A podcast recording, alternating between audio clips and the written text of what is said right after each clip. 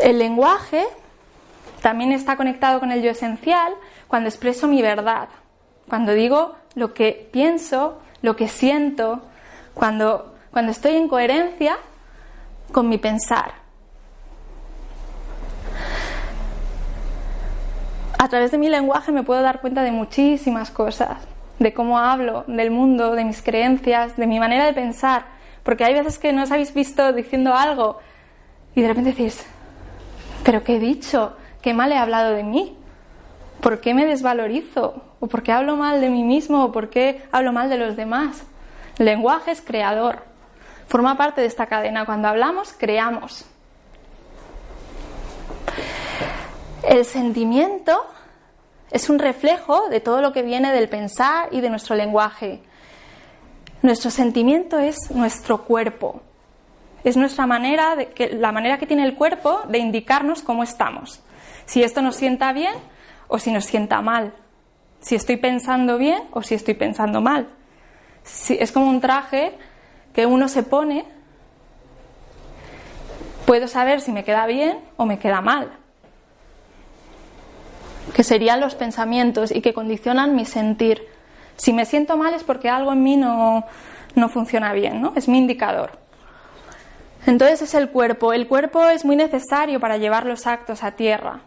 El cuerpo es fundamental porque es nuestro motor. Es lo que, lo que actuamos cuando caminamos, cuando hacemos las cosas, todo lo hacemos con el cuerpo.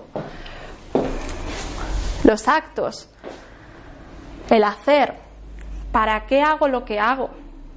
¿A qué estoy sirviendo? ¿A qué estoy honrando? ¿Estoy honrando mis valores?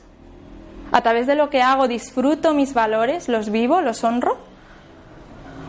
¿O por lo contrario estoy haciendo y no estoy disfrutando? No está en conexión con mi buen sentir, con mi alegría, con lo que quiero hacer. Y luego viene ya, a través de mis actos, estoy creando. Estoy creando relaciones, estoy creando un trabajo. Eso todo lo hago con actos. Cuando cambiamos nuestros actos, cambiamos también nuestro resultado. ¿Hasta aquí tenéis alguna pregunta? Yo sí. ¿Sí?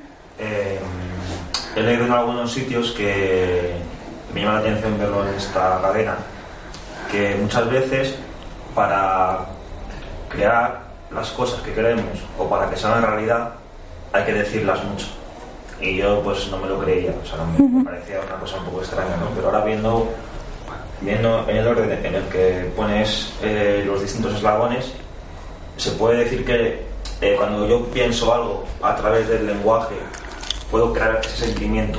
Es decir, a través de mi lenguaje creo lo que yo quiero sentir, creo cosas que me permiten sentirlo, mejor dicho. Sí, el lenguaje, cuando, cuando hablamos, si estoy criticando y estoy alimentando una crítica, ya mi sentir va a haber algo que no le cuadra.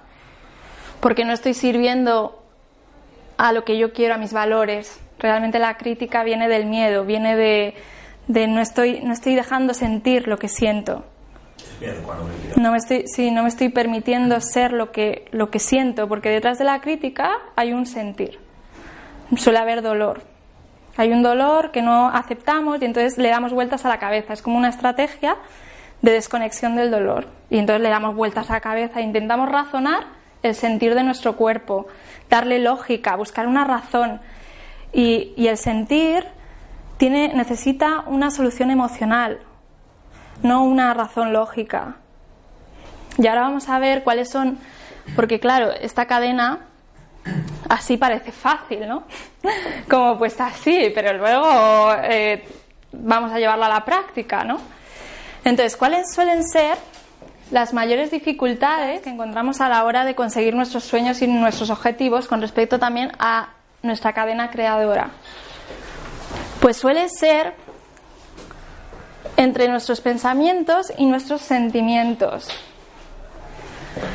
Normalmente tenemos un diálogo interno machacón, machacón, que ahora yo lo, estaba teniendo hoy, para hablar aquí, ¿sabes? Que lo estaba yo experimentando, ¿vale? O sea, que, hay, miedo, que, que si nuestro pensar no está al servicio de, no nos está apoyando en lo que queremos, no está alineado con lo que queremos y nos está apoyando en ello, nos está machacando, nos estamos criticando. Vale, entonces em, tenemos un diálogo interno insano, un diálogo interno donde nuestra cabeza toma el protagonismo y se cree que es el que manda. Nos creemos que somos lo que pensamos. Entonces me viene un pensamiento, no, porque no hagas esto porque te va a salir fatal. Y entonces yo me lo creo y me siento fatal. Me siento una mierda, me siento eh, que tengo ganas de irme a esconder en, ¿no? En, algún sitio, porque no tengo fuerzas para actuar en función a mis, a mis valores. Entonces suele ser em, una descoordinación entre lo que pienso y lo que siento y damos mucha prioridad a la cabeza. Nos creemos que somos lo que pensamos. Pero es que la cabeza y el cuerpo tienen que estar al mismo nivel porque ambos sirven al yo esencial. No, los pensamientos no mandan. Los pensamientos no son, no somos nosotros. Yo puedo observar lo que pienso y cómo me estoy hablando internamente. No es fácil. Es una práctica. Es una práctica el darte cuenta solo de lo que internamente te estás diciendo. Pero sí es importante para empezar a dialogar desde otro sitio. Que así es lo que, eso es lo que trabajamos a través del cambio eh, mediante el coaching Em, trabajamos la integración de las partes, es lo que contaba antes, ¿no? Es la integración de cómo pienso y de conectar con mi pensar hacia mi yo esencial. Y también generar un sentimiento de estoy realizando lo que quiero. Entonces, suele estar ahí el problema de no valgo suficiente, también o tengo miedo porque me estoy, me estoy, me estoy hablando mal.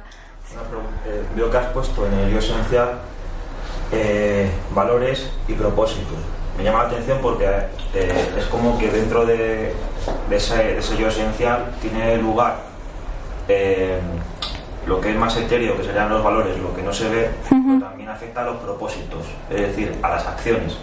Sí. Como antes decía, que a veces lo que hacemos va en contra tanto de lo que pensamos como de las acciones. Entonces me parece muy interesante porque, porque ahí vemos que el yo esencial no solamente algo que no sabemos qué es, que no se ve, que, que está ahí, que, o sea, que, realmente hay una acción y hay algo que se nota, que se siente, ¿no? Claro, sí, eso es. Cuando todos nuestros actos tienen un... Si buscamos para qué lo hago, tiene un sentido. No hacemos nada sin sentido. Yo, eh, mis valores, por ejemplo, la felicidad, el amor, todo tiene representación en actos. Son valores en actos, porque si no los valores no existen. Yo puedo ser muy ecológica, por poner un ejemplo, muy ecológica, pero si yo no practico la ecología, no hago actos que sean de cuidar el medio ambiente, mi ecología se queda aquí, está desconectado de mi acción. Realmente entonces ahí se desconecta eh, lo que yo creo que soy o lo que yo creo que, que hago con, con, realmente lo que estoy practicando y honrando en la tierra de, de ser ecológico. O a lo mejor me creo que respeto a los demás, tendría que describir qué es respeto para mí en actos. Todo lo que son valores tiene una representación en actos. Todo. Entonces, encontrar el para qué de los actos nos va a dar el, el qué estoy honrando. ¿Estoy honrando mis valores? ¿Para qué hago esto? Es una buena pregunta.